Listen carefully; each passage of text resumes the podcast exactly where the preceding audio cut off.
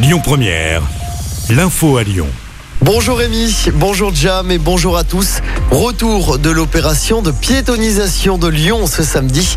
Une soixantaine de rues dans plusieurs arrondissements seront donc réservées en priorité aux piétons et aux vélos.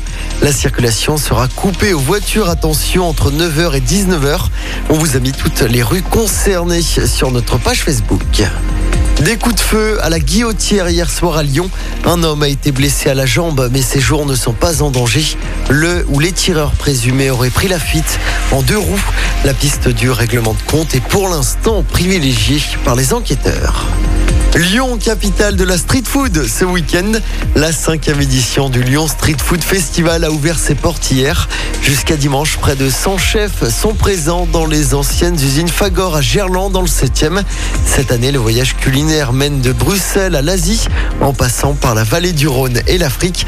Emeric Richard, fondateur du festival.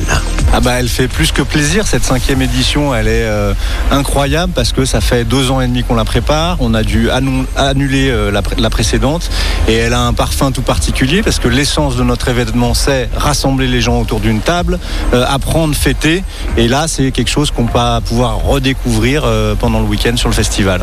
Bah, ce lieu il est euh, incroyable en plein cœur du 7e arrondissement, on va occuper 18 000 mètres carrés sur le festival cette année avec des halles couvertes et, extérieures. oui c'est un gros challenge de s'installer là parce que c'est une usine mais vous voyez ça fonctionne plutôt très bien. Bah, les appréhensions, euh, c'est celle d'un organisateur de festival, euh, que tout se passe bien, mais encore une fois, ça fait deux ans qu'on y, euh, plus de deux ans qu'on y travaille, on est archi prêt, donc je suis plutôt très confiant. Et à noter hein, qu'il n'y a pas de billetterie sur place, tout se fait sur Internet. Un adolescent grièvement blessé hier après-midi en faisant du tram surfing. C'est une pratique qui consiste à s'accrocher à un tram en circulation. Ça s'est passé à Vaux-en-Velin sur la ligne de tram T7. L'adolescent de 15 ans a été hospitalisé en urgence absolue. Il est entre la vie et la mort. Le ministre de l'Intérieur dans la région aujourd'hui, Gérald Darmanin, est attendu en Isère moins d'une semaine après le crash d'un hélicoptère de la sécurité civile. Un hommage sera rendu au mécanicien décédé dimanche à Villard-de-Lans. Il recevra la Légion d'honneur à titre.